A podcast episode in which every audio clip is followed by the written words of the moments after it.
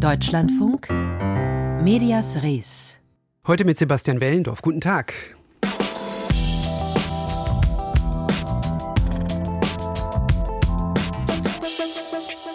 »85 Journalistinnen und Journalisten sind ums Leben gekommen, bislang im Krieg im Gazastreifen, darunter 78 Palästinenser. Es ist die gefährlichste und tödlichste Umgebung für Journalisten, die wir in über 30 Jahren gesehen haben. Das sagt der Koordinator des Committee to Protect Journalists in Gaza. Wie können diese Kolleginnen und Kollegen besser geschützt werden? Das ist ein Thema, auf das wir heute schauen hier in Medias Res. Zu Beginn knüpfen wir aber nochmal an die Recherchen der Kollegen vom Spiegel an und an unser Gespräch gestern zum Thema Rundfunkstaatsvertrag und dessen mögliche Kündigung nach der Wahl in Thüringen. Nicht weniger als die Abschaffung der öffentlich-rechtlichen in ihrer jetzigen Form fordert AfD-Fraktionschef Björn Höcke in Thüringen. Er nennt es Neukonzipierung. Und wenn er im September Ministerpräsident werden würde, die Umfragewerte geben das ja her, dann könnte er diese Abschaffungspläne mit nur einer Unterschrift umsetzen. Denn eine Zustimmung des Parlaments braucht er dafür nicht. Eine Sonderregelung beim Medienrecht macht es möglich. Und das würde in Thüringen zum Beispiel wahrscheinlich das Aus für den MDR bedeuten. Wieso ein Ministerpräsident den Rundfunkstaatsvertrag einfach so aufkündigen kann, darüber haben wir gestern mit einem Medienwissenschaftler gesprochen.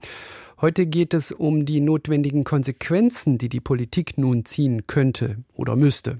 Ich habe darüber vor der Sendung mit André Blechschmidt gesprochen. Er ist medienpolitischer Sprecher der regierenden Linksfraktion in Thüringen und parlamentarischer Geschäftsführer. Ob ihn diese ungewöhnliche Rechtslage in ihrer doch recht großen Brisanz bekannt war, wollte ich zunächst von ihm wissen. Mir ist äh, bisher äh, die Problematik äh, natürlich bekannt, aber sie hat in den zurückliegenden Jahren, solange ich medienpolitischer Sprecher bin, äh, keine Rolle gespielt.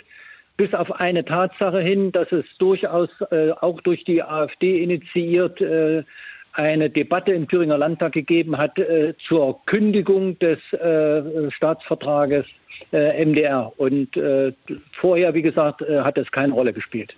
Jetzt frage ich mich aber doch, wieso es keine Rolle gespielt hat, denn die Tatsache, dass Björn Höcke möglicherweise Ministerpräsident werden könnte und dann, wie er angekündigt hat, Konsequenzen ziehen könnte, die für den öffentlichen Rundfunk äh, weitreichende Folgen haben könnte, das wiegt doch ziemlich schwer, oder?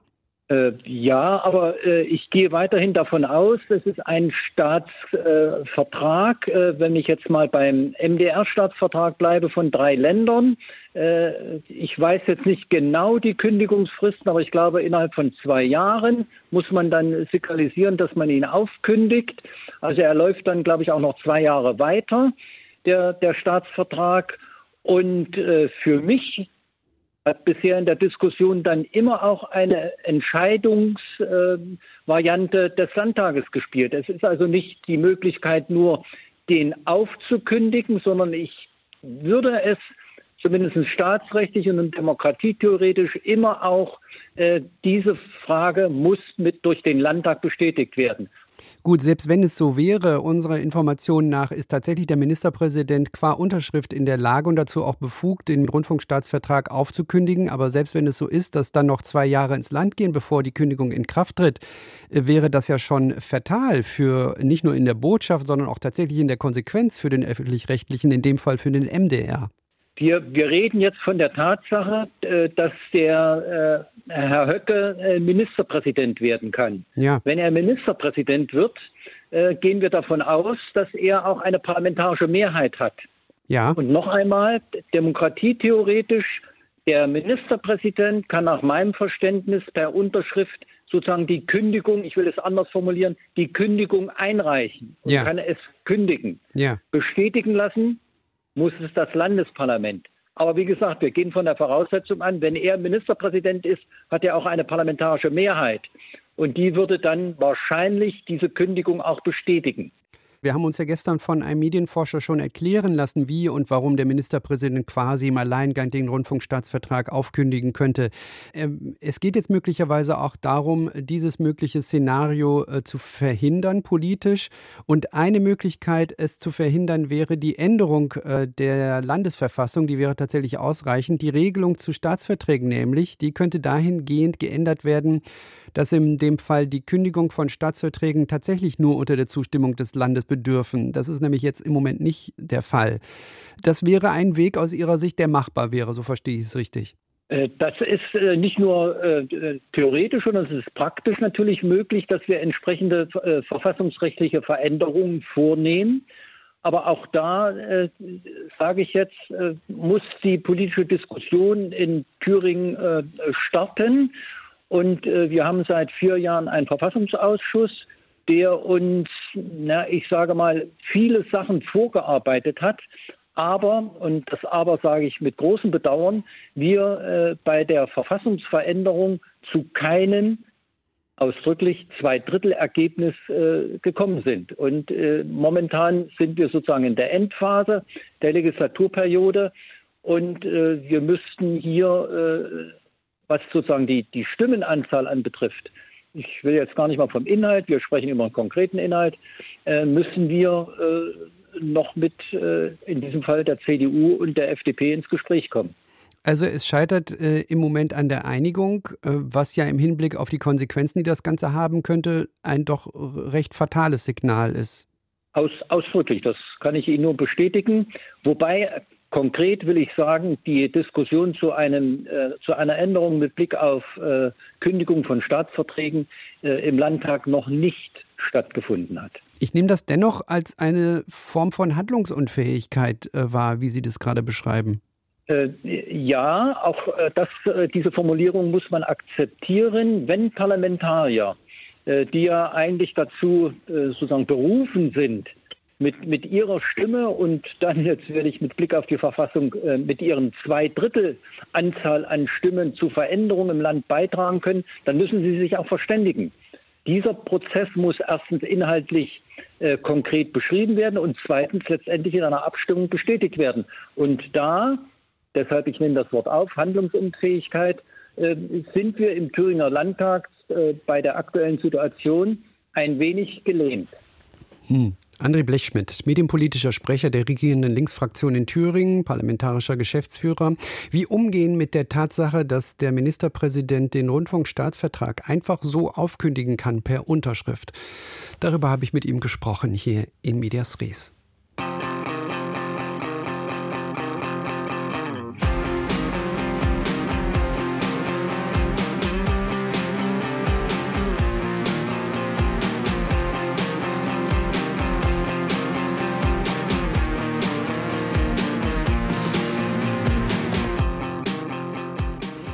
Ja, wie soll die Politik und wie sollten Medien umgehen mit den Plänen, zum Beispiel von Björn Höcke in puncto MDR in Thüringen, ein Mann, den der Bundesverfassungsschutz als gesichert rechtsextremistisch einstuft. Aber dennoch können und sollten er und die AfD von Journalisten und Journalistinnen natürlich nicht einfach ausgeblendet werden. Wie sieht er also aus, der journalistisch angemessene Umgang mit der AfD? Gerade in Thüringen, Brandenburg und Sachsen stellen sich Kolleginnen und Kollegen diese Frage. Dort wird ja dieses Jahr gewählt. Die Journalismusgewerkschaft DJV hat nun zu einem Austausch eingeladen, um den Umgang mit der AfD im Landtagswahljahr zu debattieren. Unser Korrespondent Alexander Moritz war gestern Abend in Leipzig dabei. Zum öffentlichen Nachdenken hat der DJV nach Leipzig eingeladen. Der kollegiale Austausch findet großen Widerhall. Gekommen sind rund 100 Journalistinnen und Journalisten, vor allem aus der Region. Eine normale Partei ist die AfD nicht. Da ist sich das Podium mit den meisten im Raum einig. Nur, wie kann man der AfD journalistisch beikommen? Kann man sie enttarnen, inhaltlich stellen, oder muss Journalismus eine Partei, die in Sachsen regelmäßig Grundrechte angreift und die Presse immer wieder bei ihrer Arbeit behindert, aktiv bekämpfen? Der Journalismus in einer liberalen Demokratie, der ist gegenüber den Feinden der Demokratie und gegenüber dem Rechtsextremismus nicht neutral und er darf das gar nicht sein. Meint Michael Kraske, der als freier Reporter aus Leipzig über Rechtsextremismus vorwiegend in Ostdeutschland berichtet. Für Matthias Meissner, freier Journalist unter anderem bei der Taz, ist es wenig sinnvoll, AfD-Politikern in direkten Interviews Raum zu geben, so wie etwa der MDR, der im vergangenen Jahr den Thüringer AfD-Fraktionschef Björn Höcke trotz dessen offenem Faschismus zum Sommerinterview geladen hat. Das kann nur fehlschlagen. Diese Lügenkonstrukte, die AfD-Spitzenpolitiker in die Öffentlichkeit posaunen, wenn sie in die Talkshows sitzen, dem muss aus meiner Sicht entgegengesetzt werden, einfach nur ein klares Nein, Nein, Nein, nie wieder. Die AfD-Spitze verharmlose in Talkshows bewusst die eigenen Ziele, kritisiert auch Michael Kraske. Hört ihnen doch zu, wie sie zu den eigenen Leuten sprechen.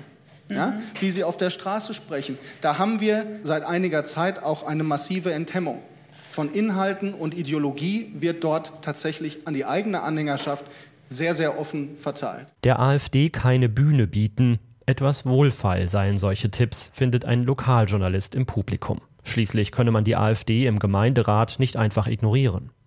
Das beschäftigt auch Annette Binninger, Chefredakteurin der Sächsischen Zeitung, die in Pirna eine Lokalredaktion hat. Dort wurde im Dezember erstmals ein AfD-Kandidat zum Oberbürgermeister gewählt. Man muss sich auch hin und wieder mit dem mal zusammensetzen und reden. Was halten Sie denn von dem, was da jetzt in Potsdam gesprochen wurde? Was halten Sie denn von dem, was Höcke sagt? Wo stehen Sie denn innerhalb der Partei? Ich glaube, man darf sich auch, selbst wenn es um einen kommunalen Vertreter geht, nicht nur damit beschäftigen, was der zu kommunalen Themen sagt, sondern den musste man auch zur Rede stellen, was er inhaltlich zur AfD sagt. Die AfD rechtsextrem zu nennen, reiche nicht aus.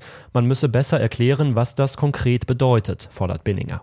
AfD-Politiker im Interview ohne Einordnung zu Wort kommen zu lassen, hält auch sie für falsch. Deutlich wird, wie schwierig Berichterstattung über die AfD gerade im Lokaljournalismus ist. Weil Lokalredakteure AfD-Politikern täglich begegnen, auch auf ihre Informationen angewiesen sind. Und weil Lügenpresserufe und Anfeindungen im Alltag für Reporterinnen und Reporter eine emotionale Belastung sind. Das könne zu Burnout führen, sagt die freie Journalistin Doreen Reinhardt aus Dresden. Da gibt es auch Leute, die sagen, ich habe das jetzt ein paar Jahre gemacht, aber das ist auch eine extrem frustrierende Erfahrung und mir fehlt in meiner Redaktion irgendwie der Rückhalt. Das sind so Themen, über die man sprechen muss. Einige Kolleginnen und Kollegen hätten sich in den vergangenen Jahren aus der Berichterstattung über rechtsextreme Proteste zurückgezogen. Es war so, in dieser Pegida-Phase gab es mehr kritische Berichterstattung ist mein Befund. Medien sollten mehr beleuchten, wieso Menschen die AfD wählen, wünscht sich die Psychologin Fiona Kalkstein vom Leipziger Else Frenkel Brunswick Institut für Demokratieforschung. Warum schafft es eine Partei wie die AfD, die Besorgten an sich zu binden? Dieser Frage irgendwie nachzugehen und das versuchen zu verstehen, da sehe ich teilweise einen Mangel. Journalistinnen und Journalisten sollten grundsätzlich mutiger sein, selbst Themen zu setzen und nicht nur der Empörungsagenda der AfD zu folgen, mahnt Michael Kraske zu sagen, was sind die wirklichen Probleme im Land? Hat das nicht zum Beispiel im Osten viel mit Niedriglohnsektor zu tun, mit einer fehlenden Tarifbindung? Und diese ganze soziale Frage ist natürlich durch diesen ganzen Migrations- und wir werden überfremdet Kleister vollkommen überlagert worden die letzten Jahre. Für Chefredakteurin Binninger gehört dazu auch, den unterschiedlichen Menschen, die zurzeit gegen Rechtsextremismus auf die Straße gehen, Platz auf ihren Seiten der Lokalzeitung zu geben. Wie viele Kommentare sind bei uns geschrieben worden? Wo ist denn die Zivilgesellschaft und sowas? Jetzt sind sie da, ja?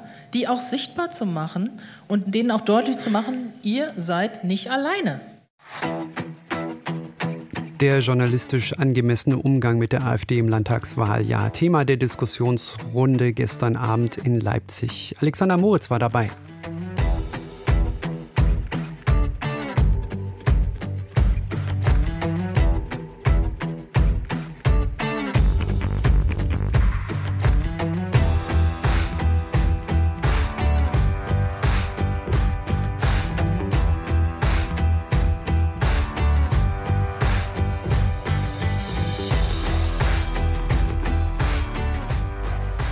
Täglich sterben Menschen im Gazastreifen, täglich leben Menschen in Angst, sie sind auf der Flucht, es fehlt ihnen an medizinischer Versorgung. Wir wissen das, weil Journalisten und Journalistinnen auch für deutsche Medien aus diesem Gebiet berichten. Auch sie begeben sich für ihre Arbeit in Gefahr und sehr viele von ihnen sterben. Sind das die berühmten menschlichen Kollateralschäden von Kriegen? Jan-Christoph Kitzler berichtet. Das Committee to Protect Journalists zählt seit Kriegsbeginn 85 getötete Journalisten, darunter 78 Palästinenser im Gazastreifen. Für Sherif Mansour, den Koordinator des CPJ für den Nahen Osten, sind diese Zahlen erschreckend.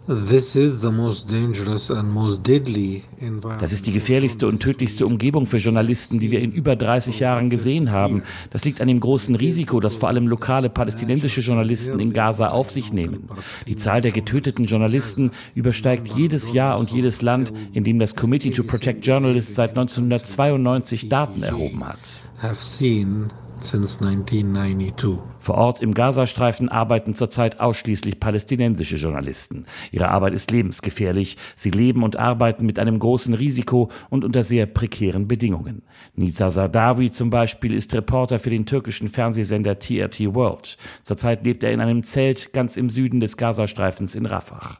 Er hat in den letzten Kriegswochen schon viele Kollegen verloren. Berichte über die Bedrohung durch die Terrororganisation Hamas will er nicht bestätigen, aber er meint, dass Journalisten in diesem Krieg ins Visier geraten können. The number of journalists who were killed since the October 7th die Zahl der Journalisten, die seit dem 7. Oktober getötet wurden, kann kein Zufall sein. Ich kann nicht mit Sicherheit sagen, dass jeder Journalist ein Ziel ist oder dazu werden kann. Ich kann das nicht beurteilen. Was ich aber sagen kann, ist, wir können zum Ziel werden. Niemand ist geschützt. Journalisten nicht, Ärzte nicht, niemand. Und so wie unser Job ist, ist es doppelt gefährlich. It makes it twice as risky. Vor drei Tagen erst wurde der 24-jährige Mohammed Attallah bei einem israelischen Luftangriff getötet. Er schrieb für ein lokales arabischsprachiges Nachrichtenportal. Am 7. Januar wurde das Auto von Hamza al-Dadou und Mustafa Turaya von einer israelischen Drohne beschossen. Beide starben. Aus ihrem Fahrzeug heraus soll nach israelischen Angaben eine Drohne gesteuert worden sein. Die israelischen Streitkräfte bezeichneten sie als Bedrohung für ihre Soldaten. Nach anderen Angaben ging es um journalistische Filmaufnahmen. Fälle, die verdeutlichen, wie riskant die Arbeit von Journalisten im Gazastreifen ist. Das ist ein Problem für eine wahrheitsgemäße Berichterstattung von dort, sagt Anat Saragusti von der israelischen Journalistengewerkschaft. Auch ausländische Journalisten kämen derzeit nur mit der israelischen Armee in den Gazastreifen und bekämen dort ein verzerrtes Bild zu sehen. Gaza is divided between the areas that are controlled by the Israeli army. In Gaza gibt es den Teil, der von der israelischen Armee kontrolliert wird, wo es keine Pressefreiheit gibt. Unabhängige Journalisten können aus dem Nordteil von Gaza nicht unabhängig berichten. Das geht nur über die IDF, die Sprecher der israelischen Armee. Sie sind bei Armeeeinheiten embedded. Die Armee entscheidet, wo es wie lange hingeht und wen sie interviewen können. Alles Material muss dem Militärzensor vorgelegt werden. So sind internationale Medien auch aus Deutschland auf Bilder, Interviews und Einschätzungen palästinensischer Kollegen vor Ort angewiesen. Viele von ihnen arbeiten schon lange für sie und das sehr professionell. Doch sie setzen einerseits jeden Tag ihr Leben aufs Spiel und andererseits können auch sie kein vollständiges Bild von der Lage im Gazastreifen liefern. Das sagt Hani Mahmoud, der seit vielen Jahren für Al Jazeera aus Gaza berichtet. So far we are unable wir sind nicht in der Lage, über alles zu berichten. Wir können nicht in den Norden von Gaza-Stadt. Da können wir das Ausmaß der Zerstörung nicht dokumentieren. Die Zahl der Menschen, die noch unter den Trümmern sind, Getötete, Vermisste oder Eingeschlossene. Wir erzählen gerade nur die halbe Geschichte. Wir erzählen, was wir jeden Tag sehen und erleben. Aber der halbe Gazastreifen ist im totalen Blackout und wir sind nicht in der Lage zu sehen, was passiert. Das Committee to Protect Journalists fordert einen besseren Schutz für Journalisten im Gazastreifen, auch im Sinne einer guten Berichterstattung über das, was dort passiert und im Sinne der Pressefreiheit. 85 getötete Journalistinnen und Journalisten im Krieg in Gaza bislang. Diese Zahl wurde jetzt ganz aktuell von UN-Menschenrechtsexperten vor Ort korrigiert. Nach oben auf 122.